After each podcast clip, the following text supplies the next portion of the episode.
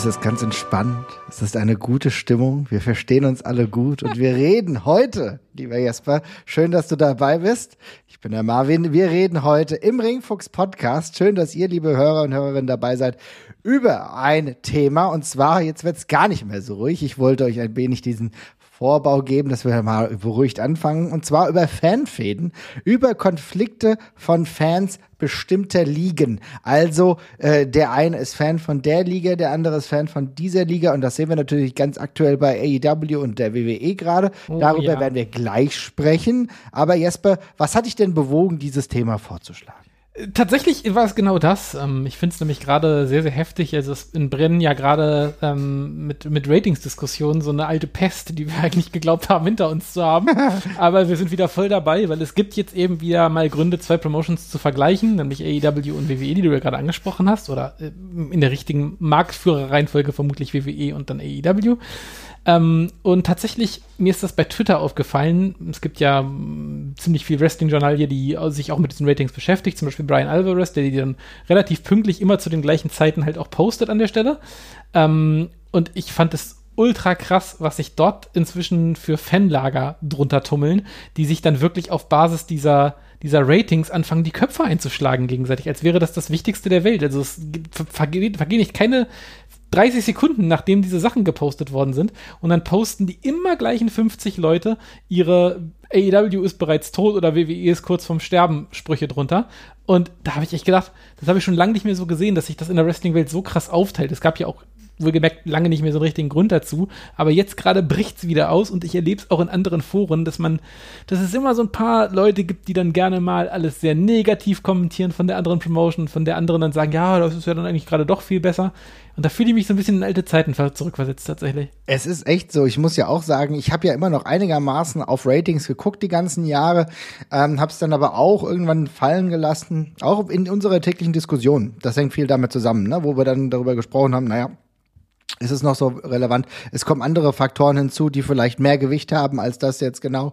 Und eigentlich war das für mich dann nicht mehr so ganz ausschlaggebend. Natürlich kam das mit AEW wieder, aber diese Dynamik, die das jetzt hat, darüber müssen wir auf jeden Fall nachher noch sprechen. Da werden wir auch gleich nochmal zu sprechen kommen. Aber ich würde sagen, wir gucken einfach mal ein bisschen zurück, wie es früher war. Denn ganz früher haben wir tatsächlich ja auch das schon gehabt. Egal, je nachdem, wie alt ihr seid, könnt ihr euch an verschiedene äh, Fäden erinnern. Aber ich glaube, mit, dem, was wir mal starten, starten sollten oder wo wir mal starten sollten, ist natürlich die WCW WWF Fehde. Ich glaube, das ist ja. einer der größten auch ratingsbasierten Fäden, ne? Ja, auf jeden Fall. Das ist ja auch die ich finde, wo man es am ehesten verstehen kann, so in Mainstream-Sicht, weil die Promotions, da, da gab es ja wirklich ein, ein Paradigm-Shift, sage ich jetzt mal, von einer Promotion zur anderen, äh, die dann an der Stelle eben einfach der anderen den Rang abgelaufen hat und dabei konnte man quasi zusehen. Und da zusätzlich haben diese beiden Promotions eben auch noch eine, äh, ja eine andere Identität tatsächlich auch gehabt an der Stelle. Ne? Also die waren nicht nur, die waren nicht nur irgendwie die beiden Platzfische, sondern die standen beide für was anderes. Mit WCW, die noch eine ganze Zeit lang für das Traditionelle standen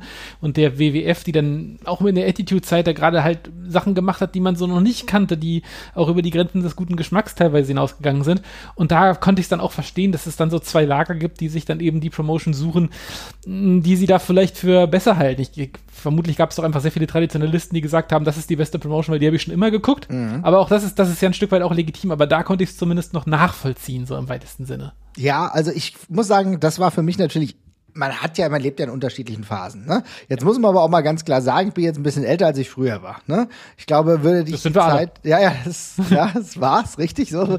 Erstmal hier die Fakten hier klarstellen. Aber natürlich ist es so, dass man das auch anders dann sieht. Wer weiß, ob ich eine WWE, WWE All Elite Fehde vielleicht heute auch anders sehen würde. Kann ja mhm. auch sein, wenn ich jünger wäre. Das ist, das will ich erstmal in die erste Situation stellen. Aber damals war es natürlich für mich so, dass ich zwar schon eher zu WWE tendiert war, ganz oder tendiert bin, ganz klar. Muss aber auch sagen, dass ich sehr, sehr viel WCW eigentlich geguckt habe und auch sehr gerne WCW geguckt habe. Und für mich war es halt tatsächlich so, dass ich es einfach geil fand, zwei Sachen zu gucken und immer zu abzuwarten, was passiert da gerade. Denn die haben sich natürlich versucht zu überbieten. Nicht nur erst mit dem äh, Russo äh, Overbooking und dem Russo geschehen, was erst in der WWF dann war und dann ging es zu WCW, wo du halt viele Sachen hattest, aber man hatte zumindest immer das Gefühl, es passiert irgendwas und ich mochte diesen Kampf eigentlich, ne? Aber das war eher für mich dann fast ein Ratingskampf und da muss ich auch sagen, habe ich natürlich das Internet auch noch nicht in diesem Maße benutzt, um ja. diese Fäden halt jetzt zu sehen. Und das sehe ich halt jetzt relativ deutlich, ne?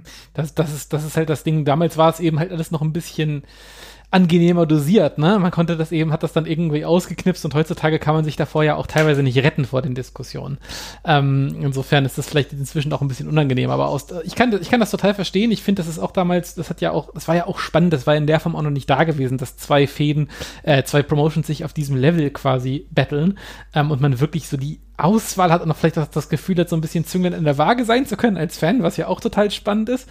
Ähm, und ich glaube, wir sind auch alle von diesen Sachen auch ein Stück weit genervt, weil wir das alle schon so miterlebt haben. Oder also ich war damals ja noch nicht aktiver Fan, aber selbst die Nachwehen davon haben ewig lang gedauert. Wie lange die Leute noch die Meinung vertreten haben, dass WCW der geilere Shit gewesen sei als die WWF oder die WWE. Das ging noch das ewig weiter. Geil. Das kann man sich gar nicht mehr vorstellen. Aber das hat sich, das hat sich noch ewig gezogen. Ja, das ist so geil, dass du das jetzt sagst, denn ich glaube, da müssen wir auch mal ein bisschen transparent sein. Ja, ich meine, wir haben ja so unsere Gruppe, mit der wir auch öfter schreiben und ihr seid ja auch im Discord und da sind ja auch ein paar, auch viele jüngere Fans.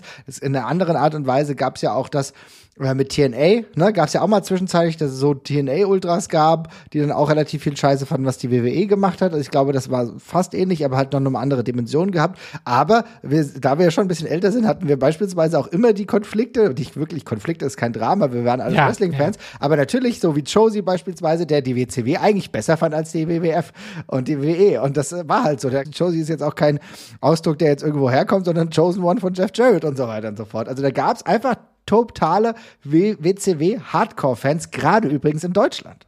Ja, komplett. Also war ja auch eine Ausstrahlungsfrage gerade. Das war ja auch ja. einer der Gründe, warum die WCW so lange die, die Nase vorn hatte. Ähm, ja, ist, ist tatsächlich so gewesen. Und ich, man, wie du schon gesagt hast, es war nicht dramatisch. Man hat sich, da, also, naja, gut, es gab ein paar, ein paar Ultras, sage ich mal, bei denen es schon ein bisschen dramatischer ausgeprägt war, sage ich mal, mit dem, bei dem man dann auch gemerkt hat, das macht online auch nicht mehr so wahnsinnig viel Sinn, mit denen zu diskutieren.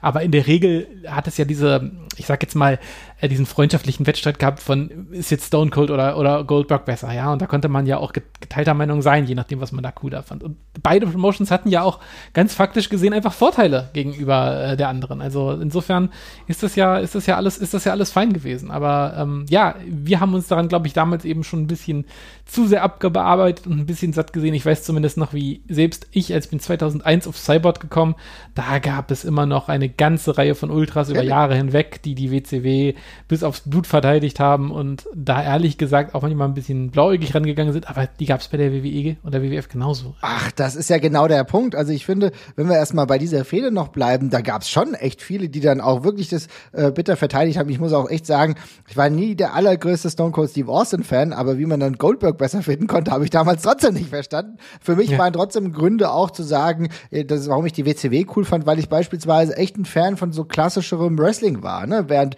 WWF ja schon einfach viel Entertainment war und mich ja gerade auch es gab ja auch so eine Zeit, wo ich bin ja groß geworden und war ja erstmal WWF-Fan, bin damit ja groß geworden, habe dann ja natürlich auch so flamboyant Superstars wie Macho Man Randy Savage und später dann aber halt auch Bret Hart gesehen, die mir ans Herz gewachsen sind. Und irgendwann gab es ja diese Transitionsphase, wo du dann halt Leute hattest wie Duke the Dumpster Drosy, die plötzlich da waren oder andere ja. absurde Charaktere und wo mich die WWF fast ein bisschen weggepusht hat, muss man sagen, ne? Sodass ich dann halt wirklich auch öfter WCW geguckt habe mit der Verfügbarkeit, die du gerade erwähnt hast im deutschen Fernsehen gesehen. DSF, großartig, dann auch die Pay-Per-Views. Und dann war ich halt auch da einigermaßen klar in, in Storylines, im Bilde.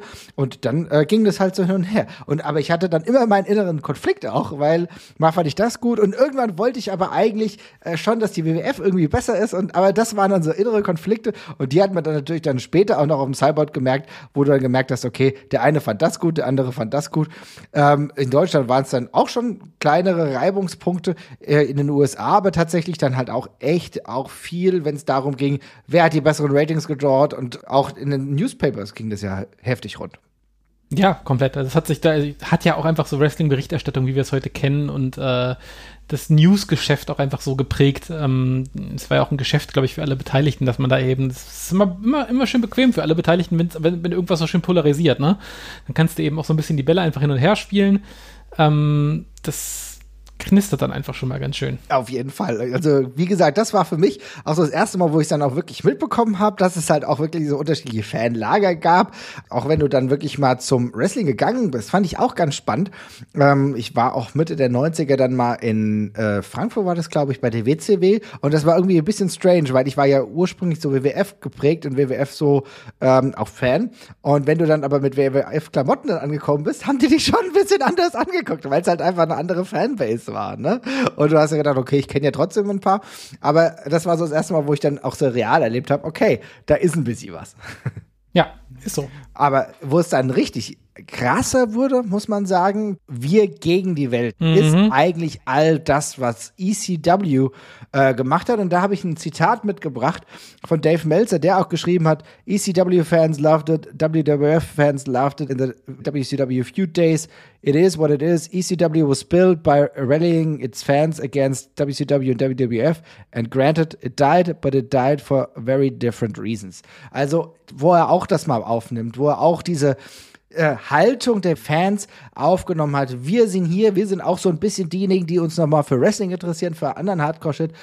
Aber ihr Fans, wir wollen euch alle nicht und wir finden WWF scheiße und wir finden WCW scheiße. Ja, das klappt ja auch heute noch extrem gut. Also der, ähm, ich sag mal, der elitäre Faktor, der bei sowas oft reinspielt, der klappt ja heute auch noch auf. Das geht bei Musik gibt's das noch sehr viel mit Leuten, die andauernd denken, dass sie ihre Künstler besser sind, weil die eben noch ein bisschen unbekannter sind, noch ein bisschen härter sind als der Rest. Und das finden wir im Wrestling heute auch noch genauso tatsächlich. Aber ich finde da ja der krasseste, das krasseste Beispiel davon ist wirklich ECW, weil es ist halt immer noch im weitesten Sinne eine Mainstream-Promotion, zumindest dann geworden. Ähm, und trotzdem haben sie diesen Subkulturscham eben extrem für sich zu, zu nutzen gewusst und ähm, sehr drauf gebaut. Was echt natürlich ein Stück weit eine Mogelpackung ist, aber gleichzeitig auch natürlich nicht, weil es war ein komplett anderes Produkt. Es war revolutionär in dem, was es getan hat, auch wenn das aus heutiger Sicht vielleicht alles nicht so wahnsinnig pralle gealtert ist. Aber es war eben schon was anderes und es hat eben auch einen klaren Konterpunkt gehabt zu den komplett durchproduzierten WWF, WCW-Shows, die natürlich nochmal eine Spur ähm, besser im Sinne von professioneller aussahen. Das war halt, das war halt eine eine großartige Idee zu sagen, ey, also eigentlich sind wir genauso, also eigentlich können wir, wir haben schon deutlich mehr Mittel als der Rest auf dem Markt, ne? Das muss man ja auch mal sagen. Das also ist ECW, war, mhm. ECW war jetzt keine Zwergenpromotion, das so war es jetzt nicht, ne? Mhm. Aber es hat schon gereicht zu sagen, ey, die beiden Schweine, die sind noch größer als wir. Genauso wie das Borussia Dortmund heute auch noch macht und sich teilweise als sympathischen Underdog gegen neben dem FC Bayern München positioniert. ja, das, ist, das, ist, ja. das, ist, das, wird ja, das, wird, das wird ja immer noch so gemacht, dass man sagt, ja, wir haben nicht die großen Mittel, wir sind ein kleines, wir sind ja so ein kleines, kleiner Fußballverein. Genauso wie irgendwie so Festivals mit 40.000, Musikfestivals mit 40.000 Besuchern davon sprechen, dass sie noch ein kleines Festival sind und so, ja. Also es ist ja alles immer relativ. Und insofern war das eine super gute Idee, einfach zu sagen, ey, die beiden anderen, die gibt's auch noch, die sind größer, die haben die richtige Kohle. Wenn ihr bei uns guckt, da seht ihr, es ist noch, hier ist eine Wrestling-Manufaktur quasi, ja, ja, ist handgemacht. Wrestling-Manufaktur, na super, ja. ja. Okay, ja, super. Genau, und hier, hier, hier, wird, hier wird alles, hier wird alles, hier wird alles noch selber gemacht und ihr zeigt auch den Großen, wenn ihr hier einkauft. Ja, und ich meine, es war ja auch dieses, wiederkehrende Element bei ECW. Muss man schon sagen, dass du ja auch einen wiederkehrenden Fanstamm hattest, ne, wo viele Leute regelmäßig da waren und auch, glaube ich, immer mal auch Enttäuschungen mit wegstecken mussten, was das die, den Kern auch so verhärtet hat. Ne? Also, dass ich schon glaube, dass dann viele gesagt haben, oh, super, jetzt ist der weg, jetzt ist der bei einer anderen Promotion. Naja, egal, ECW gibt's trotzdem. Und den anderen Typen brauche ich auch nicht wiedersehen. Unter, äh, beispielsweise gab's ja auch dann, zu dem einen war man dann irgendwie besser gestimmt, zu dem anderen war man schlechter gestimmt, weil der andere ist zu einer sterbenden WCW gegangen, während der eine immerhin zu einer WWF gegangen ist und hat dort einen guten Spot bekommen, hat man sich zumindest gedacht. Ich erinnere an die äh, Mike Awesome Taz-Sache, wenn ich das noch richtig ja. in Erinnerung habe, wo es ja dann um den Titel ging, obwohl äh, Mike Awesome zu der Zeit ja schon den ECW-Titel in den Händen hielt ähm, und bei der WCW angestellt war. Also ich glaube, dass diese Konflikte auch viel ausgemacht haben und das muss man aber auch sagen, hat sich dann ja schon auch in den Internetraum ein bisschen, äh, gerade in der Endphase, dann ausgebreitet und da hast du schon gemerkt, okay, wir sind halt auch hier, wir sind laut und wir haben auf euch alle keinen Bock.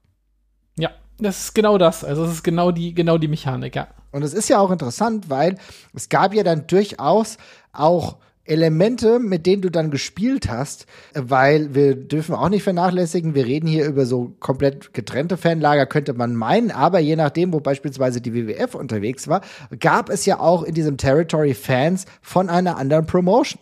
Das haben wir immer im Kleinen auch bei der, äh, bei der WCW gehabt, wo dann WWF-Fans im WCW-Territory irgendwas für WWF gerufen haben und auch ganz krass hast du das relativ häufig gemerkt, wenn die WWF irgendwo war, wo auch die ECW einigermaßen präsent war. Dann gab es ECW-Fans, es gab ECW-Chants und es gab Chants für die einzelnen Protagonisten, die eigentlich bei ECW auftreten. Und das hat dann die WWF auch benutzt, um eine, sag ich mal, Invasion-Storyline die erste Invasion-Storyline zu machen mit ECW, wo ja dann beispielsweise Rob Van Dam dabei waren und einige weitere. Und auf der anderen Seite war es beispielsweise so, dass ein Jerry the King Lawler mit einigen weiteren WWF-Wrestlern ja dann bei ECW aufgetreten ist. Und das hat halt genau insofern funktioniert, weil die ECW-Fans alles gehasst haben, was diese WWF-Leiter gemacht haben. Was allerdings auch ganz spannend ist, weil spätestens an dem Punkt hätte man ja vielleicht auch auf die Idee kommen können, dass man vielleicht gar nicht so Konterkultur ist, wie man eigentlich denkt, ne? wenn man auf einmal mit denen zusammenarbeitet. Aber exakt, exakt. Aber ja, hm. ja es ist halt immer mehr konstruiert als alles andere. Aber es ist ja auch fein. Also es ist ja eine gefühlte Realität und als solche äh, passt, das, passt das dann auch. Also, Aber ich finde es doch, wie spannend das ist, ne? Weil man, ich, ich weiß nicht, ob, ich, ich würde mich gerne in diese Zeit hineinversetzen und fragen, wie war es denn damals? Haben die Jungs und Mädels das damals auch irgendwie gedacht, ja, okay, da gibt's da jetzt eine Kooperation oder haben da wirklich gedacht, okay, irgendwas machen wir, aber wir finden die dann trotzdem scheiße und eine Kooperation kann nicht so weit gediegen sein, weil es war ja offenbar so, zumindest ist ja jetzt auch die offizielle WWE-Erzählung auch äh, Heyman, äh, der das so sagt, hat er ja finanzielle Unterstützung auch in der Zeit von der WWF bekommen, um auch am Leben zu bleiben und dann dementsprechend solche Kooperationen einzugehen. Also im Endeffekt hast du recht. Trotzdem war halt diese Fanbase relativ getrennt beziehungsweise feindlich, was du ja dann sogar noch auch bei dem One Night Stand Pay-per-View gemerkt ja. hast, was auch irgendwie echt geil war. Erinnern wir uns an diesen Pay-per-View, ne? Ja, das, das war einfach nochmal schön. Also da hat man eben auch ja, zur, zur Liebe der alten Zeiten wegen eben auch nochmal den Hass ein bisschen aufleben lassen, sehr konserviert, nochmal aus der, aus der Dose gelassen tatsächlich, aber das hat auch gut gepasst. Also da einfach noch einmal ein bisschen auf die Kacke zu hauen, das hat schon, das hat schon, das hat schon gut, das hat wirklich gut gepasst und insofern ja, danach war es dann ja auch so ein bisschen vorbei. Ich hatte schon so ein bisschen das Gefühl, mit diesem One-Night-Stand-Pay-Per-View, der nochmal ein schöner Abschluss war, ist es dann auch so ein bisschen in eine Binsen gegangen langsam. Es war dann aber auch in Ordnung und überfällig.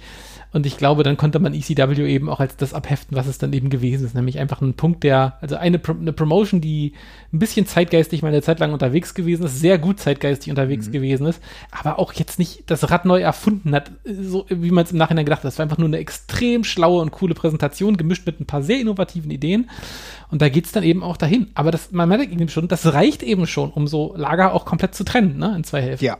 Ja, und du sprichst gerade über Fantrennung und das ist ein ganz interessanter Aspekt, weil ich habe jetzt auch weiter darüber nachgedacht und ich meine, wir sind jetzt fast wieder chronologisch. Wir haben das Sterben von ECW gerade beleuchtet und jetzt müssen wir noch mal ganz kurz auch auf das Sterben von der WCW zu sprechen kommen, denn wir hatten natürlich diesen markigen Moment, als ähm, Shane McMahon da plötzlich im WCW-Programm zu sehen war und dann halt die Story abgezogen hat, dass er die WCW gekauft hat. Aber würdest du behaupten, dass egal ob es diese Fehde gab oder ob die so real war, dass halt zumindest in diesem Split, beziehungsweise nee, in dem Sterben der WCW es eigentlich nicht dazu geführt hat, dass die WCW-Fans dann WWF-Fans wurden und dass die dann einfach wirklich auch weg waren. Ja, wir haben ja auch schon mehrfach, mehrfach über diese Invasion-Storylines geredet und ich glaube, da, da ist immer eine Seite unglücklich mit in irgendeiner Form. Also nicht nur wegen Gewinnern und Verlierern, sondern weil sich für ein, also wenn man sowas durchzieht, eine also irgendjemand muss sich ja ein bisschen anpassen in diesem Gebilde, ne, an die Promotion des jeweils anderen, sofern die Promotions irgendwie Unterschiede haben. Und ich glaube, da fühlen sich dann, also WC, alte WCW-Fans haben sich, glaube ich, in keinster Form mit der Präsentation ihrer WCW-Lieblinge in der WWE oder WWF damals zu Hause gefühlt. Ich glaube, das war einfach ein anderes Ding. Und dann ist man eben auch schnell bei der Meinung, dass die eigenen Leute da sowieso noch verheizt und lächerlich gemacht werden, um es mal überspitzt auszudrücken. Also ich glaube, das ist da in der Regel echt schwierig und meistens ist klappt das, klappt das in der Form einfach nicht. Also ich glaube, das ist meistens ein schöner Wunschgedanke, aber im Endeffekt ist es dann eben doch eine Storyline, die sich in einer bestimmten Liga abspielt. Ja, weil, also die Sache ist, ähm, ich denke da oft drüber nach und ich habe schon das Gefühl gehabt, wenn wir jetzt dann später nochmal über äh, AEW sprechen, wo ja auch viele ältere Fans jetzt noch dazu gekommen sind, auch dass sie in der jüngeren Demografik gut sind, ist auch super, aber es gibt ja wieder einige ältere Fans, die lange Zeit nicht dabei waren und dann irgendwie auch durch die WWF nicht oder WWE da nicht angesprochen waren und auch sagen, sie waren früher WCW-Fans und jetzt sind jetzt wieder All Elite-Fans. Ich glaube so, das hat man zwar vielleicht nicht hundertprozentig als einziges geplant, aber natürlich durch so Leute wie Tony Schiavone, einige andere Leute, die jetzt auch äh, von dem WCW-Bereich eher man gekannt hat, dass man zumindest an, bei AEW zumindest mitgedacht hat, dass man vielleicht noch den einen oder anderen wieder zurückholen könnte. Ja. Nee, voll. Also ich, ich, also ich, ich, ich frage mich, also gab es mal einen Fall, wo das zufriedenstellend zu Ende gebracht worden ist? Ich frage mal ganz kurz so, also gibt es irgendeinen Moment, wo das mal so richtig geklappt hat? Du meinst äh, Fans zurückbringen oder was? Ja, so Fans zurückbringen, auch indem man das in einer anderen Promotion so quasi antriggert, weil mir fällt nicht so wirklich was ein. Ich Nein, das also Gefühl, ich, also ich meine, ich glaube tatsächlich ist es am ehesten gerade äh, der Versuch bei AEW, die es jetzt nicht ja. ausschließlich ja. damit probieren, weil es einfach zu viel Zeit vergangen ist. Ne? Meine, wir dürfen das auch nicht vernachlässigen. Da sind da ist jetzt ja ist mittlerweile so 20 Jahre ins Land gegangen. Das ist einfach viel zu viel Zeit, um jetzt nur eins zu eins daran anzusetzen. Du kannst noch so Callbacks machen und die Alten verstehen sie auch, aber das darf ja die Jungen nicht irritieren. So, das ist halt ja. die Schwierigkeit. Und ich glaube, ähm, probiert wurde das halt total oft mit äh, einmal dem ECW One Night Stand, klar bei der WWF und dann halt spätestens, wo halt alles Krachen gescheitert ist, halt mit dem Versuch, ECW als eigenes Programm in der WWE zu etablieren.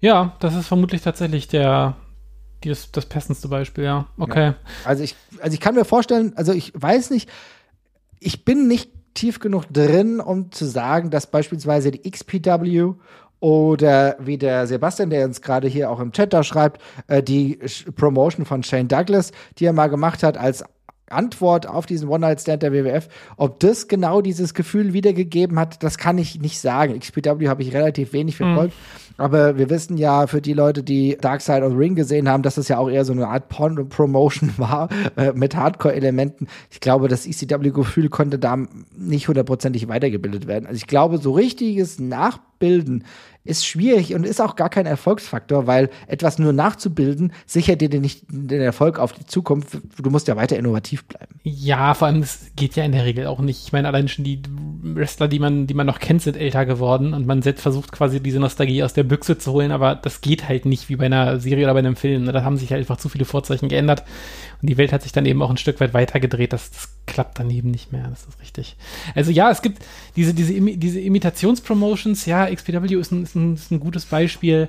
Ähm, ja, und dann gibt es ja öfters noch so diese Promotions, die so in, richtig, in, in, in, in ähnliche Stoßrichtung gehen. Also ich kann mich da eben auch noch an CCW und, und IWA erinnern, die ja so ein bisschen eine Weile in die gleichen, ähm, in, in die gleiche Richtung, stimmt, ja. Ja, mhm. die, die so ein bisschen in die gleiche Richtung zumindest gearbeitet haben ähm, und geguckt haben, dass man diese Hardcore-Nische ein bisschen bedient, aber dann eigentlich auch schon dabei dann wieder sehr, sehr anders ausgefranst ist. Wobei ich bei, CC, bei CCW hat mich immer so ein bisschen die Einstellung von den Fans gegenüber Outsidern an die ECW AEW erinnert. Also sobald da mal jemand war, der mal, also ganz blöd gesagt, 20 Minuten noch ein Match am Stück wresteln konnte, ohne Waffen einzusetzen, war der eigentlich sofort als Outsider gemarkt. Also, ja, also ich ja. meine, selbst, selbst mit so einem Typen wie Super Dragon sind die nicht klargekommen. Ne? Selbst der war ja lange Zeit sehr gehasst. Also ich war auch ein Heel, aber ich weiß noch damals auf den Boards haben da sich viele drüber ausgelassen, dass der eigentlich, der ist langweilig, der macht ja nichts, äh, bringt wen anders. Und aber da war so ein bisschen dieser, dieser, dieser, dieser, dieser Subkultur-Spirit noch mit dabei, auf jeden Fall. Mhm. Und ich meine, wenn wir natürlich jetzt ähm, gucken, gibt's natürlich schon FMW beispielsweise, da gab's ja dann viele Reinkarnationen, da kann das natürlich schon funktioniert haben. Ähm, aber das, da weiß ich viel zu wenig auch über die Fanstruktur Bescheid. Ich glaube, deswegen ist es ganz sinnvoll, wenn wir da sagen, da gehen wir mal weiter weg. Ne? Aber äh, wir merken, es ist trotzdem interessant zu sehen, äh, wie schwierig es auch ist, Fans bei Laune zu halten. Und wenn sie erstmal solche kontroversen diversen Standpunkte haben. Und ich bin noch mal ganz kurz dabei, über TNA bzw. Impact Wrestling nachzudenken. Wie war denn dein Gefühl? Weil da warst du ja auch als aktiver Fan viel mehr dabei. Hast du da auch so eine Rivalität wirklich mitbekommen? Ja, aber getragen vor allem von der Gegenseite in dem Fall. Also ich hatte so ein bisschen das Gefühl, dass ich da, also es gab einen, fand ich doch sehr, sehr äh, harten äh, TNA-Fankern damals. Mhm. Die hatten ja auch in Deutschland eigene Seiten mit TNA-Fans dergleichen. Das gab es ja in den Staaten auch. Ganz cool, ja, ja. Mhm. Ja, also auch von einer respektablen Größe. Es waren jetzt auch sicherlich gar nicht so wenige. Ich hatte allerdings das Gefühl, dass das eine relativ einseitige Beziehung tatsächlich gewesen ist. Also ich glaube, die meisten WWE-Fans haben da längste Zeit nicht viel von gehört, bis auf ein paar Ausnahmen. Ähm, aber das ist ja auch in Ordnung. Also es war ja bei der ECW nicht, glaube ich, nicht groß anders. Ich glaube jetzt auch nicht, dass die meisten WWF-Fans damals aus so einer ECW mitbekommen haben, sondern auch da so ein paar Leute da vielleicht drüber gestolpert sind. Ähm, bei TNA hat es aber damals, mh, hm, ich fand zumindest, es hatte so eine Berechtigung, diese ganze Geschichte, weil das Produkt war ja wirklich sehr, sehr anders in ganz vielen Bereichen. Und for better hours. Also da gab es Sachen, die sehr gut funktioniert haben bei TNA, mit der X-Division, mit dem Frauenwrestling teilweise. Ähm, und gleichzeitig aber auch sehr viele Sachen, die erbarmungslos in die Hose gegangen sind. Also eigentlich alles, wo man mal Richtung Mainstream geschielt hat, mit äh, großen Allstars und dergleichen, was man wirklich immer und immer wieder versucht hat und es immer wieder schiefgegangen ist, sei es mit Hulk Hogan oder mit, mit den Outsiders über weite Strecken. Ähm, ja, insofern ähm, fand ich aber damals trotzdem, dass, das, dass, diese, dass diese Art von Andersartigkeit zusammen mit einer doch ziemlich großen professionellen Produktion, das darf man ja nicht vergessen, das mhm. war damals schon ein Ding, dass das wiedergekommen ist. Wir gucken da heute drauf und sehen bei AEW eine Promotion, die sich quasi aus dem Boden gestampft hat und in puncto Präsentation nicht wahnsinnig weit hinter der WWE steht, glaube ich. Das kann man so festhalten. Für manche, ja. je nach Geschmack, ist sie sogar gleich auf oder davor. Da zähle ich mich zum Beispiel auch dazu. Ähm, wenn man jetzt aber so Richtung Größe von allem drum und dran angeht, dann kann man der WWE da sicherlich noch einen kleinen Vorsprung geben. Ähm, aber damals war das eben so, es gab halt nur die WWE und alles, was dahinter kam, also das, was, was auf Nummer zwei war, war Ring of Honor und sowas und das war halt schon mal von der Darstellung her eine ganz andere Sache. Und wer mal ganz stumpf gesagt Wrestling mit Pyro sehen wollte, da war TNA schon das nächste Ding. Also insofern war das schon so ein logischer Zwischenschritt irgendwie, ne? Also ich finde auch, also ich muss echt sagen, das war auch der lohnenswerte Versuch. Also man kann viel über Impact oder TNA sprechen, allein die Tatsache, dass wir immer beide Namen nennen und nicht immer noch nicht so. Ja, ich meine mittlerweile Impact früher TNA, aber die Versuche, die gestartet wurden, ich habe da nichts als Respekt dafür. Auch die Weekly Pay-per-Views, die es ja dann zwischenzeitlich gab, da war vieles in Ordnung. Die enge zunächst enge Partnerschaft mit äh, NWA fand ich am Anfang sogar auch echt cool, wo du wirklich einen Titel hattest, der eine Bedeutung hatte über lange Zeit und der wieder ins äh, Mainstream, in den Fokus gerückt wurde. Das war für mich eine sinnvolle Sache. Auch Titelträger, interessante Leute, die dann auch vor Ort waren, neben natürlich Jeff Jarrett, aber dann auch Jeff Hardy, der dann länger da war. Wir natürlich auch im ganzen Verlauf, Kurt Angle hat dieser Promotion ja einen krassen Push gegeben. Ja. Ich denke, das kann man unbestritten sagen für die Legitimation. Denn viele Leute, die äh, beispielsweise von Ring of Honor kamen und dieses Produkt wirklich nochmal geformt haben und AJ Styles, also wir, es war egal wie man es nennen will, einfach zu, zu der Zeit, natürlich in Unterschieden nur außen, eine gute zweite Promotion, die halt auch eigene Ausrufezeichen hatte. Ausrufezeichen wie unter anderem die X-Division und auch da wirklich einen ganz eigenen Appeal auch entwickelt hat. Erinnern wir uns beispielsweise an, ja, hier der äh, Grise war ja auch ein, mhm. ein ähm, TNA-Fan der ersten Stunde. Alexander Vogt, den kennst du auch noch, war auch ein Fan, der eigentlich nur durch TNA zum Wrestling überhaupt gekommen ist. Ja, genau. Und ich glaube, da hat sich auch schon, die haben alle auch einen Grund gehabt, warum sie das gut gefunden haben. Es waren ja, es waren ja auch tatsächlich ein völlig anderes Roster an Leuten und das hatte, also ehrlich gesagt, der, der Kniff war ja doch ein bisschen ähnlich zu AEW, dass man eben die ganzen Indie-Stars dann doch mal in einer geilen durchproduzierten Show dann quasi sehen konnte. Ein Samoa Joe oder so, den man davor schon von Ring of Honor kannte und dann auf einmal in einer Hochglanzproduktion oder verhältnismäßig Hochglanzproduktion natürlich, dann auf einmal sehen konnte. Also mein Fall war das damals nicht alles, aber trotzdem musste ich eben sagen, das hatte eben schon einen, schon einen eigenen Appeal und dann hat man eben auch ein paar Sachen wirklich eigen richtig gut durchgezogen. Zum Beispiel eben das Frauenwrestling, ähm, diese Leute wie Christian Cage, die dann von der WWE gekommen sind und viele Leute immer gesagt haben, der ist nie so weit gekommen, wie hätte kommen sollen.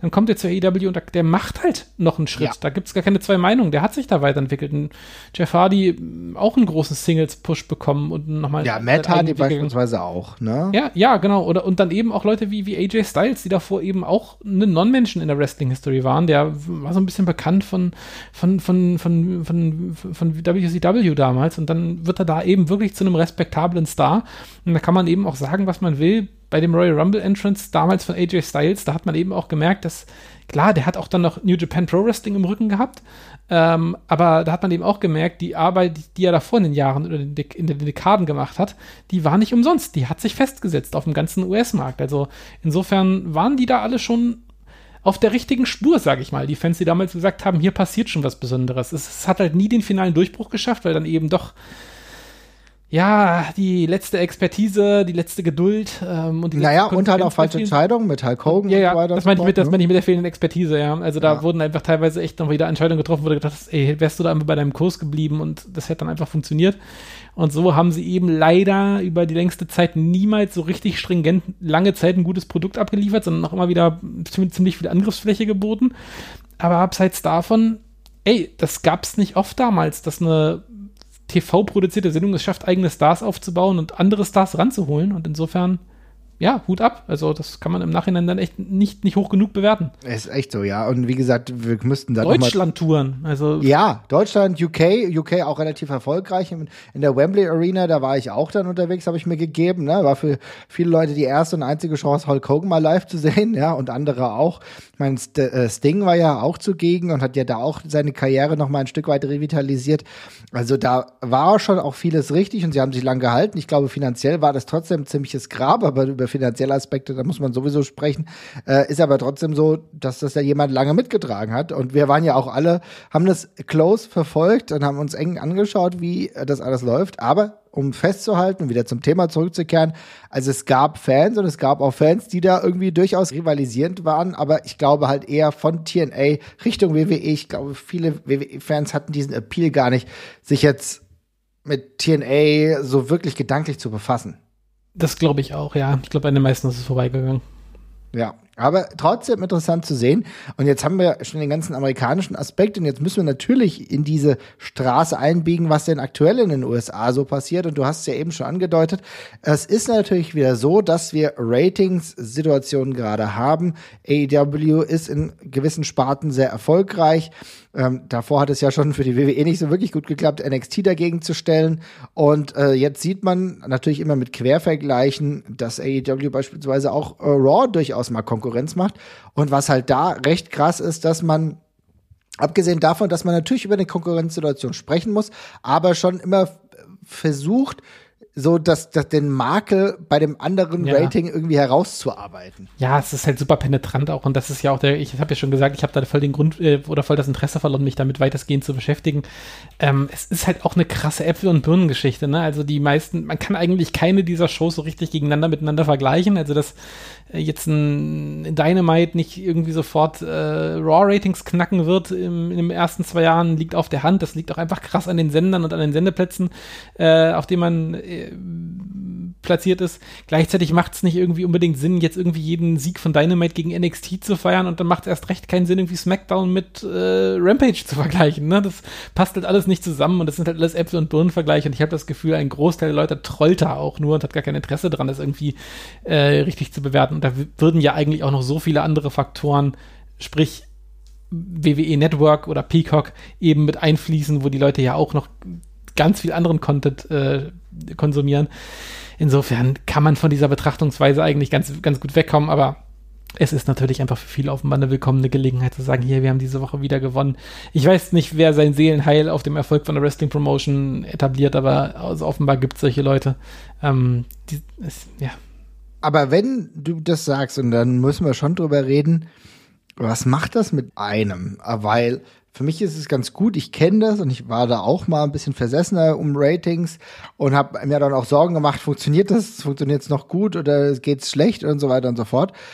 Aber davon habe ich mir ja auch einen sehr gelöst und gucke auch gar nicht mehr, was die aktuellen Ratings so gibt. Es gibt äh, Sachen, die äh, sehr gut aufbereitet sind, da kann man es mal nachlesen, wenn es einen interessiert. Natürlich ist der Trend trotzdem interessant oder wenn wir sehen, okay, AEW hat einen Zuwachs. Weißt du, am wichtigsten ist ja tatsächlich, wenn man merkt, dass eine Promotion einen Zuwachs hat, dann merkst du, dass sie noch größer erfolgreich ist. Wenn beide auf einem extrem niedrigen Niveau sich betteln, dann ist es ja scheiße, weil im Endeffekt merkst du nicht, dass Wrestling dann boomt. Du kannst natürlich eine Boomperiode dann erkennen, wie wir beispielsweise bei WCW gegen ähm, WWF äh, die bei den Monday Night Wars hatten, wo du gemerkt hast, es ist krass, weil beide nehmen zu. Beide sind starke Ratings.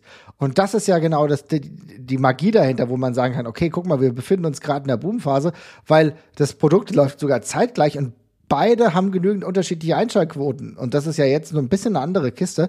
Aber Ich kenne das trotzdem, dass mich das dann früher frustriert hat, wenn so Ratings oder so schlecht waren. Tatsächlich habe mich das wirklich so mitgenommen, bevor dass ich das nicht mehr habe. Aber wir haben trotzdem. Ging dir das auch so oder hatte ich das nie so irgendwie interessiert? Ich dachte am Anfang noch, man könnte da irgendwie tatsächlich was ablesen als Otto-Normalverbraucher. Ich finde aber, da sind so viele Faktoren drin, ähm, dass es unmöglich ist, das zu verstehen. Also es gibt so Sachen, die finde ich ganz interessant, wie jetzt zum Beispiel letzte Woche mit Olympia, wo man dann irgendwie halt sieht, okay, eine Show, die normalerweise total krass im Saft steht, verliert dann, bricht halt mal um eine krasse Prozentzahl ein, weil irgendwie jetzt Olympia ist auf einmal und so. Ähm, aber ich bin einfach weg von der Denke, dass es wirklich, dass eine, dass eine Showqualität was über die, über die Ratings aussagt. Ich glaube, da hängt halt immer so viele Einzelfaktoren dran, dass mich das eigentlich nicht interessiert. Und inzwischen finde ich sogar noch egaler, weil früher hatten die vielleicht sogar noch ein bisschen mehr Aussagekraft, weil es eine der wenigen KPIs, also, äh, also äh, sorry, ich bin im Marketing, sprich, ich habe zu viel gearbeitet. Key Performance Indicator nennt, nennt sich das bei mir in der Branche, also eine von, von den wichtigen Merkmalen, womit man Leistung misst, ja. Da war das, da waren Fernsehratings natürlich super wichtig, weil da gab es Buy-Rates und es gab gab Ratings, ne? Und das, äh, mhm. das war's im Grunde. So, und was ist das heutzutage? Was, was, was, was sagt das noch aus? Wo fließt in sowas, in so eine, in so ein Rating, wo fließen da Abozahlen ein äh, von, äh, von, vom Peacock Network? Wo fallen, wo, wo fallen da die, die Views rein, die Leute im Ausland später machen auf ihren ganzen Plattformen, wo das überall Das ist läuft, doch der ja? markante Punkt, wo, ja. Und, und, mhm. wo, und wo fließen Social Media Zahlen ein von Leuten, die sich vielleicht nur die Highlight-Clips angucken? Ist das weniger wert als jemand, der die ganze Show guckt? Das ist einfach alles ein so diffuses Bild und diese Fernsehratings Ratings sind nur noch ein ganz kleiner Teil davon, plus sind Fernsehratings auch unglaublich ungenau. Darf man auch nicht vergessen. Die, die, Zahlen werden vermutlich eher ungenauer als genauer, nehme ich ganz stark an, weil sich im Gegensatz zu früher, wo man halt diese Modellierungsdinger mit diesen Zählboxen hatte, inzwischen mhm. 30, 40 verschiedene Wege hat, auf die man Fernsehen gucken kann. Von alleine 20 verschiedenen Voreinstellungen auf den Smart TVs, die es heutzutage gibt, ja. Ähm, ja. Und ich glaube, dass diese Zählweisen sind immer, immer ungenau und darum machen da so Nachkommastellen oder so kleine Entwicklungen gar nichts aus. Was interessant ist, ist zum Beispiel wie diese Woche, wenn man eben sieht, AEW zieht so mit einem, ähm, mit einem, zieht so mit seiner Ankündigung wieder auf ein sehr stabiles Grundniveau mit, wo man wirklich eine deutliche Änderung sieht. Das ist dann mal ganz interessant, aber abseits davon, finde ich, muss man sich da als Fan nicht groß mitbehelligen an der Stelle. Glaube ich auch, aber ich finde es trotzdem interessant, dass du diese ganz klaren Zahlen dann wenigstens mal benannt hast. Weil bei mir ist es tatsächlich auch so, wenn ich sage, worauf man beispielsweise beim Erfolg von AEW noch einigermaßen drauf gucken kann, sind halt wirklich dann die Paper, weil es ja noch klassische Pay-Per-Views sind. Ne? Ja. Wenn die jetzt in, im Laufe der Jahre mehr Pay-per-Views verkaufen, ne, wenn die da immer eine Steigerung haben, dann merkst du, dann ist es gibt wird das Produkt von einfach mehr Leuten angesprochen. Ich glaube, das ist dann halt so eine Zahl, daran kann man wachsen beziehungsweise daran kann man auch arbeiten. Wie sieht's jetzt genau aus? Bei der WWE ist es halt komplett diffus und auch schwierig zu erläutern. Ich war ja letztens in dem Earnings Call, hab mir das angehört und da war es halt schon ja, was soll man sagen? Peacock ist halt ein komplett in sich geschlossenes System und natürlich gucken das kommt nichts raus. Ne? Leute. Da kommt halt einfach nichts raus aus dem Ding. Also da sieht nee, ab, halt nicht Kommt nichts raus. Ja. ja, das ist es halt. Also was soll, was soll, was soll man damit machen? Du kannst es ja nicht eins zu eins bewerten, weil das ist ja dabei. Die Leute müssen ja nicht nochmal ein Pay-Per-View kaufen, wenn sie Peacock haben. Ja, ja, exakt. Und was auch nochmal ganz interessant ist, ein anderer Punkt, den ich für die Bewertung meistens viel interessanter finde, ist, und das ist einer, den ich jetzt gerade mitbekomme bei mir. Also ich finde ja persönlich AEW ähm, in Deutschland findet gefühlt gar nicht statt. Also mir, ich renne, ich sehe nirgendwo AEW-Werbung, ich kriege keine AEW-Hinweise groß irgendwo, mhm. es sei denn, ich treibe mich im Wrestling um. Aber, aber was mir jetzt irgendwie aufgefallen ist in meinem Umfeld, so viele von Leuten, die mal mit Wrestling in Kontakt waren und vielleicht irgendwie so Lapsed-Fans sind oder auch früher noch mal ab und zu gerne geguckt haben, ja. kennen das sehr oft. Also ich bin schon von super, mein Nachbar zum Beispiel, das ist typischer ehemaliger WWF-Fan, hat das früher mal so in den 2000ern ganz gerne geguckt. Der weiß, dass da jetzt CM Punk bei AEW ist und kennt auch diesen Kenny Omega jetzt und sowas. Und das ist mir jetzt schon öfters passiert und das fand ich ganz interessant, weil das tatsächlich, finde ich, ein ganz interessanter Indikator dafür ist, ob sowas Langsames vielleicht so ein bisschen schafft, sich in die Mitte der Gesellschaft naja, gut, ich sag mal, in die, in die, in den Speckgürtel der Gesellschaft gleich so ein bisschen ein, einzuschleichen an der Stelle. Ähm, ich würde, ja, ja, genau. Und das, lässt, das lässt sich in Ratings ja. halt sehr schwer messen, ja.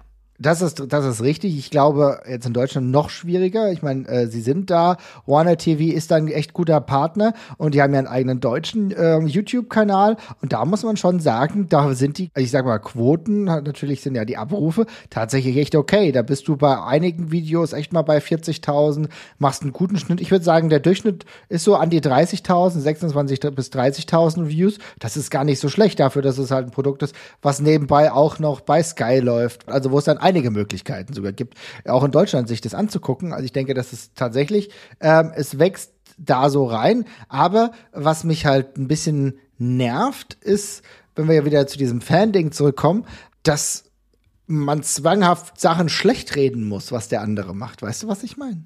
Ja, natürlich. Also das ist ja äh, jede Woche sieht man das da ja eben auch, dass dann Leute eben sagen, hier ist CM Punk, ist jemand, der Jord ja offenbar gar nicht, weil äh, im, Dynamite steht ja immer noch nicht bei, beim, bei einem Rating von drei und er ist jetzt schon zwei Wochen da.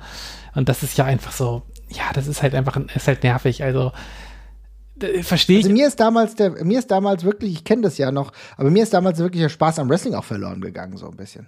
Wann? Naja, so ganz früher, ich glaube, es waren so, waren so die Ausläufer, WCW, WWF, da habe ich das so schon irgendwie so mitbekommen und auch später, als es halt sehr viele WWE absolute Verteidiger und absolute Kritiker gab. Beispielsweise im Cyborg, als es WWE Cyborg, hm, da gab es halt die Leute, die alles scheiße gefunden haben und die einen, die halt eine Showqualität nur an dem Rating festgemacht. Ja. Ja, also total. Ich, ich bin da auch, ich bin, also ich finde das, dieses, dieses Schlechtgerede ist tatsächlich für mich auch immer so eine, also ich verstehe, mir liegt das halt so fern, irgendwas zu mir zu nehmen, was ich größtenteils scheiße finde. Also mhm. vor allem jetzt. Ich habe also eine Zeit lang, ehrlich gesagt, ich konnte verstehen, warum die, warum, warum viele Leute entnervte WWE geguckt haben, weil es mhm. zu dieser Art von Wrestling schlicht und ergreifend keine Alternative gegeben hat. Wenn du großes, buntes Feuerwerkswrestling genau. auf dem amerikanischen Markt sehen wolltest, dann musstest du diese Pille schlucken. Dann konntest du nur dieses eine Ding gucken, egal ob dich 90% aus den Weeklies komplett genervt haben. Ähm, und dann, dann, dann war dann, dann, dann war es das eben so, ja. Aber jetzt teilt es sich ja echt auf und ich finde, jetzt kann sich ja jeder so ein bisschen das aussuchen, was er möchte. Ich bin mir, ich bin mir sicher, es gibt genug Leute, die finden weder bei AEW noch bei WWE hundertprozentig das, was sie suchen, aber es ist schon eine relativ große Vielfalt da. Und ich würde halt nie auf die Idee kommen, irgendwas zu konsumieren, von dem ich mehr als 50 Prozent der Zeit gelangweilt oder schlecht finde, dann, dann lasse ich es einfach aus. Ich habe WWE sofort quasi aufgehört zu gucken, als AEW da war, weil ich diesen diesen Itch, den, den, den, den, kann ich, den kann ich damit bedienen, den ich habe. Also mhm. sogar noch viel mehr, als ich bei WWE zuletzt konnte, weil es einfach objektiv gutes Fernsehen ist, was die machen. Aber tatsächlich, damit bin ich, brauche ich kein anderes, kein, kein WWE-Programm mehr, das, um, um, mich, um, mich zu, um mich zu jucken. Damit habe ich meine, meine wöchentliche Mainstream-Lust äh, kriege ich damit voll gestillt. Und ich verstehe das halt nicht, warum Leute dann diesen Kram halt weiter angucken. Das gibt es ja leider bei sehr vielen Fandoms, die Sachen dann nur noch weiter gucken und aus Gewohnheit dranbleiben und dann sehr viel Negativität reintragen. Und ich denke mir immer so, dann hör einfach auf zu gucken. Wenn du dich gar nicht mehr damit beschäftigst, das ist die schlimmste Strafe, die du so einem Produkt halt auch geben kannst. Ne? Ignoranz eigentlich. Das tut den Leuten am meisten weh aber viele bleiben eben dran hängen und reden es dann schlecht oder reden dann eben auch das Produkt von den anderen schlecht, weil sie, ja, sie haben, vielleicht haben sie dann schon immer WWE geguckt und wollen es halt nicht wahrhaben, dass da was anderes kommt, aber I don't know. Das, die Denke liegt mir halt so krass fremd. Also wenn ich mich über was aufrege, dann sind es Sachen, die ich eigentlich sehr mag, wo ich mich über bestimmte Facetten sehr ärgere und mhm. verzweifelt bin. Oder eben Alternativlosigkeit, aber in dem Fall, die sehe ich jetzt halt nicht mehr, diese Alternativlosigkeit. Ja, das stimmt. Nee, Alternativlosigkeit ist ja dann dementsprechend auch gar nicht mehr da. Es gibt sogar immer mehr Promotions, bei denen man auch sagen kann, okay, da gucken wir da mal rein. Ne? Wir haben ja immer wieder MLW angesprochen. Oder wenn man jetzt heute sagt, man guckt mal rein äh, in etwas, was so ein bisschen ECW-like ist, dann guckt man, äh, was Game Changer Wrestling gerade so veranstaltet. Ne? Die haben ja auch so, so ein bisschen diesen Vibe, auch der, äh, auch so ein Pay-Per-View, der mal nicht so gut funktioniert, wie beim Hammerstein, über den wir ja letztens schon gesprochen haben. Das erinnert mich so an so die ersten ECW Pay-Per-Views, also wo auch vielleicht nicht alles hundertprozentig klappt. Also die äh, Vielfalt ist auf jeden Fall da. Aber wenn wir schon so viele über Fans und auch äh, das Gegeneinander, die Fäden, könnte man fast sagen, in den USA sprechen, sollten wir auch mal nach Deutschland gucken. Und Jesper, du hattest eine Fäde, die du mal anreißen wolltest, bevor ich wahrscheinlich mit einer anderen komme. Ja, also ich hatte, ich glaube, die offensichtlichste Feder, äh, an die habe ich gedacht. Und das war eben auch die Feder, die es ja auch in Storyline-Form dann mal irgendwann gab, nämlich WXW gegen GSW. Ähm, muss man ja auch mal sagen.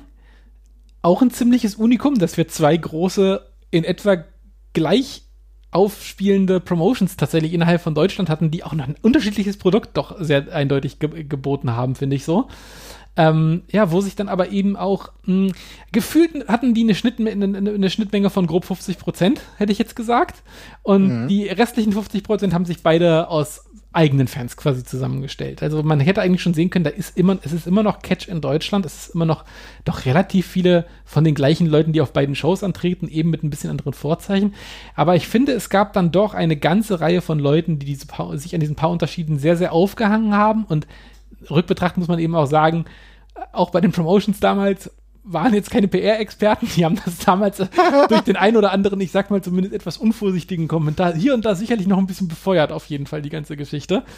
Ja, ähm, äh, ja aber das war damals eben auch schon ähm, relativ auffällig. Ich als ich rückbetrachtend, ich glaube, es war ein, ein gigantischer Anteil an Fans, in denen das völlig vorbeigegangen ist, die einfach nur, wenn mal hier und da auf eine der, auf eine der Shows gegangen sind und vielleicht sogar auch nur von einem der Promotion, von einer der Promotions. Aber es gab auch ein paar Fangruppierungen, die, ich sag mal, zu den Hardcore, ähm, zum Hardcore-Kern der jeweiligen Promotion gehört haben, die dann doch das andere relativ mies geredet haben. Also ich fand, es war relativ deutlich, dass du unterschiedliche ähm, Fans auch angezogen hast. Du musst auch sagen, dass die GSW über einen weiten Zeitraum einfach sehr viele Fans angezogen hat. Also da waren ähm, 400, 500 Zuschauer keine absolute Seltenheit bei den International Impact Folgen. Äh, da waren wirklich viele Zuschauer, auf die man auch heute immer noch stolz ist. Zu Recht auch, wenn man diese Z äh, Zahl überhaupt ziehen kann. Und bei der WXW hast du wesentlich weniger in der Regel gehabt. Ne? Da haben wir ja lange drüber gesprochen. Auch bei hochklassigen Shows, ne? wo auch sogar japanische äh, Talente dort waren. Also wo die krassesten Leute da waren, wo du gedacht hast, okay, da sind richtig krasse, geile Wrestler. Aber die haben natürlich japanische Wrestler haben jetzt nie in dem Maße in Deutschland gezogen, ne? Als nur als Beispiel. Und dann hast du halt äh, International Impact und dann kommt ein Jeff Jarrett und dann weißt du, wie der Hase läuft. Dann man muss ja auch sagen, dass die GSW halt auch eher das Showlastige eigentlich noch ein bisschen mehr in den Vordergrund gestellt hat. Kann man schon so sagen. Ne? Ja, und das war dann ja auch teilweise das gefundene Fressen. Also ich fand tatsächlich, also das Witzige ist ja, ich kann mich auch noch sehr daran erinnern und ich mache mich davon auch nicht frei. Ich bin teilweise auch schon mit so einer, dann wollen wir mal gucken, was uns Impact wieder, oder was, was uns, was uns, äh, was uns die GSW heute wieder bietet. Mit der Attitüde bin ich teilweise auch zu den Shows gefahren, weil ich war irgendwann mehr bei WXW emotional aufgehangen und das hat mir auch vom ganzen Look und viel ein bisschen mehr entsprochen. Und dann hat der GSW als jemandem, als Fan, der gesagt hat, die machen sowieso nur Entertainment-Quatsch, die haben den ja auch, man, man hat ja auch regelmäßig Munition von denen bekommen durch overbookte Main-Events oder dergleichen, ja, wo man gesagt hat, okay, das fand ich jetzt alles ein bisschen unbefriedigend zu Ende erzählt. Aber da gab es ja auch richtige Fangruppierungen, die da hingefahren sind und versucht haben, diese Shows dann Geil. Dementsprechend ja. zu boykottieren oder zu, zu, zu. Aber weißt du noch, weißt du noch, als einer irgendwie, ich glaube, Eis hieß dieser. Ja, Fan. oh Gott, ja, bei, bei Battleground, ne? Bei, ich glaube, bei Battleground, war das so in Duisburg? Ich glaube, es war in Duisburg, wo, ähm, ähm, wo Brian Danielson ja vor Ort war und äh, dieser Eis, eigentlich wirklich ein WXW-Ultra, dann eigentlich gedacht hat, er könnte jetzt äh, Brian Danielson anpissen und Brian Danielson so sauer war und dann auch gesagt hat, ja, kommt doch in den Ring. Und dann war die Sache relativ schnell beendet, ne? Jo, das äh, war dann so der Höhepunkt davon. also, ja, äh, unangenehme Story. Ähm, und das da, da, davon, davon gab es halt noch ein paar mehr so, ne? Und ähm, nie wirklich jetzt schlimm eskaliert, aber das war äh, diese, diese, diese latente dieses latente Aufeinander runtergucken war halt schon äh, die ganze Zeit auch in den Diskussionen jetzt zum Beispiel auf dem Cyborg vor allem damals noch mit dabei. Ne? Bei der GSW war es so der Blick auf die WXW mit, ja, die machen ja vermutlich sowieso keine Kohle und Hate ver verbockt das ja gerade sowieso wieder und ach komm, die sind hier immer noch in der, in dieser kleinen miefigen Halle und wir haben hier inzwischen International Impact und andersrum war es bei der WXW eben dieses, ja, ja, die machen hier jetzt hier einen auf Mini-WWF und bauen diese scheiß Main-Events mit den 1000 Run-Ins und äh, wie soll ich das denn bitte rechnen, wenn McFoley für 20.000 Euro nach Deutschland ah, holt? Ja, genau. Also es ging ja, war halt so ein ständiges Hin und Her, wo man sich gegenseitig alles madig geredet hat und rückbetrachtend kann man nur sagen, ja, eigentlich haben beide recht. war schon beides ziemlich gefährlich, was man da so veranstaltet hat. Aber, aber es war auch geil. Aber es war auch geil. Also ich meine, hat uns ja mega Spaß gemacht. Wir sind ja trotzdem ja. auch zu überall hingefahren. Ich muss sagen, die hatten für mich halt beide ein komplett anderes Flair. Und ich war mega froh, beispielsweise bei der GSW äh, mal McFoley gesehen zu haben. Bret Hart, äh, absolutes Idol. Und dann war ich aber auch froh, wenn ich tatsächlich irgendwie anderes Wrestling und vielleicht auch ein bisschen besseres Wrestling bei der WXW gesehen habe und da beispielsweise auch den Werdegang vieler Leute miterlebt habe, die ich aber auch wenn wir ehrlich sind, auch bei der GSW gesehen habe, also Claudio Castagnoli, Ja, der war ja. auch überall. Ja, genau, aber gleichzeitig, es gibt dann eben auch so ein paar Sachen, wo man sich dann eben auch anders hervorgetan hat. Also, wie wir es schon vorhin auch bei Impact gesagt haben, das kann man auch so ein bisschen auf die beiden Promotions anwenden. Die WXW hatte vielleicht irgendwann so ein bisschen mh, frischeren Riecher bei manchen Leuten vom, ähm, äh, vom, vom, vom, vom Indie-Markt, die noch ein bisschen weiter am Anfang ihrer Karriere standen, aber die dann immer schnell zu guten und wichtigen Mainstays ge ge geworden sind in der WXW tatsächlich auch und dann später auch große Stars geworden sind. Da haben sie einfach eine gute Idee gehabt und die WXW hat auch hat, hat, hat, hat eine bessere Nische gefunden, tatsächlich auch mit dem kleinen, dreckigen und raueren. Das hat damals sehr gut funktioniert. Auch ein Zeichen der frühen 2000er natürlich auch. Ähm, Die GSW hatte trotzdem auch ihre eigenen Punkte. Die hatten auch Frauenwrestling früh und, früh, früh und viel. Ähm, die hatten ja gute, offenbar gute internationale Beziehungen mit manchen Leuten. Also es waren ja auch einige, einige Leute mit dabei, die immer wieder gekommen sind von den großen Steve Namen. Corino Ja, genau, genau, genau, genau. Ähm, und eben dann auch wirklich geschafft haben, große große Namen zu liefern und, und zumindest einmal im Jahr diese große Show zu veranstalten und dazwischen eben auch wirklich geschafft haben, eigene Leute gut aufzubauen bei einem Sport, den sie sich mit anderen Sachen noch wieder verdient haben. Also da war eigentlich schon Platz für beides tatsächlich. Ähm, es ist im Nachhinein halt durch Unvorsichtigkeit auf beiden Seiten, glaube ich, viel höher gekocht worden, als es, als es hätte sein müssen. Es, war, es, war, es hätte so schlimm gar nicht kommen müssen, alles von der Stimmung her. War dann auch übertrieben. Ich glaube, heutzutage würde man das auch viel entspannter alles machen können. Ähm, aber aus damaliger Sicht, es ist rückbetrachtend halt auch alles harmlos trotzdem, ne? Und äh, vielleicht hat sich ja auch so ein bisschen befeuert. Es ist vielleicht auch ganz nett, wenn es dann den einen oder anderen vielleicht in die Ultramentalität verschlägt, weil er denkt, er müsste die Promotion noch verteidigen dann. Ähm, Aber ich finde das ein gutes Beispiel jetzt. Warte mal, jetzt gehe ich nämlich genau da rein, weil ich fand nämlich genau, was wir über Eis und andere Leute erzählt haben, das hat sich schon für mich wie ein bisschen Fußball äh, angefühlt. Das und das war tatsächlich so. Es gab WXW Ultras, die bei den Shows da waren und die auch nie jetzt freudeschreiend zu einer GSW-Show gegangen wären. Und es gab auch GSW-Fans, auch äh, vielleicht auch ein paar ältere. Ich habe jetzt den Namen des Opas vergessen, ja, Ja. der auch eigentlich eher so ein GSW-Ultra war und äh, die ja dann auch sogar in die WXW-GSW-Fehde inkludiert wurden. Ne? ja, total. Opa Gerd, Opa, Opa Gerd, stimmt, ja. ja. diese, ja, geil. Ey, ja, also es, es ist heutzutage wirkt das alles sehr, sehr seltsam, aber damals war das auch super viel Diskussionsstoff. Also ich fand, für mich, also ich fand das durchgehend alles sehr, sehr lustig. Ich fand es halt dann, als, als man diese offizielle Fehde draus gemacht hat, fand ich es alles ein bisschen blöd tatsächlich damals, weil ich so das Gefühl hatte, okay, jetzt feuert, jetzt feuert man noch, jetzt feuert man die Sache noch unnötig an, jetzt wird es ein bisschen unlustig und, und, und unangenehm und gefühlt ist auch an dieser Fehde keine der beiden Promotions gewachsen oder hat sich mit besonderen guten Shows hervorgetan, fand ich immer so. Das war irgendwie wieder so eine Invasion-Story, die einfach nicht aufgeht so richtig. Ja, Aber, aber es gab Spalter und Walter und es gab nur die Knarre löst die Starre. Ja, so, so muss es sein, ja. Ähm, ja, aber abgesehen davon, dazwischen hat es für gut Diskussionsstoff gesorgt und insofern ist es vielleicht auch ganz interessant gewesen. Also ich glaube, ein bisschen mehr Gelassenheit hätte allen gut getan, aber es war damals, damals hat, hat damals hat's, hat's, hat's das Board gefüllt. Ich fand auch. Also ich denke, es war damals lustig, dass wir so über Wort sprechen, wie jetzt wird es so darum gehen, aber viele, viele der Fans, die du rekrutiert hast zu den Shows, die waren halt genau dort unterwegs. Man ne? kann es halt nicht anders sagen, Cyborg war der zentrale Anlaufpunkt für diesen ganzen Kram und da hat sich dann eben Ja. auch so ein bisschen die Grundstimmung immer formiert, sag ich mal. So geil, ey, was, was echt eine Parallelwelt ist, unfassbar. Ja. Aber ist lustig, ja. De dementsprechend, ähm, es gab ja natürlich auch viel, ich glaube, der Schritt nach Marburg war in weiten Teilen für die GSW gar nicht schlecht, auch um noch mehr eigene Fans in wirklich einer existierenden größeren Stadt auch mal zu haben, ja, und nicht nur immer im Sauerland unterwegs zu sein. Bei allem Respekt ans Sauerland, ja, aber dass du auch mal so einen Anlaufpunkt hattest, was natürlich die WXW halt mit Essen beziehungsweise, beziehungsweise dann Oberhausen halt auch immer hatte. Aber das war schon interessant und das war für mich so die, die größte Rivalität, die ich gemerkt habe im deutschen Wrestling. Ja, das kann man auf jeden Fall so festhalten.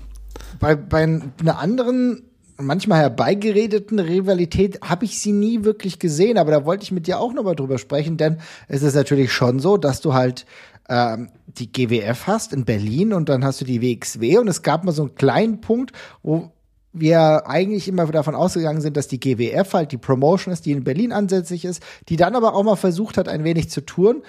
ich habe da das Gefühl gehabt, dass es da so ein bisschen Unstimmigkeiten gab, aber das hat ja auch nicht so wirklich funktioniert. Aber größere Sachen habe ich da auch nie erlebt. Aber äh, vielleicht habe ich das nicht so mitbekommen. Nee, das habe ich jetzt in der Öffentlichkeit auch nie so richtig mitbekommen. Also man hat ja mal zwischen den Zeilen und ein bisschen was Rumoren gehört vielleicht, aber ansonsten ist es bei dieser einen Verstimmung damals geblieben mit dem ich sag jetzt mal Territorialgepisse, was es da so ein bisschen um Berlin heraus gab.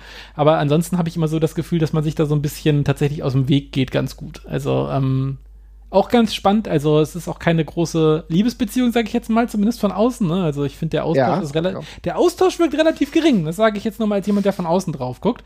Ähm, aber gleichzeitig. Und ich kann es an, äh, sorry, ich hake da ein, weil das kann ich genau an was festmachen. Sorry, dass ich dich heute so viel oft unterbrechen muss, aber ich muss meine Gedanken fassen bei dieser späten Uhrzeit, solange sie noch da sind. Denn erinnern wir uns, als es durchaus ein bisschen ein Breaking News war, dass die Young Lions plötzlich nicht nur bei der GWF waren, sondern auch bei der WXW angetreten sind. Weißt ja, ja, auf jeden Fall, ja.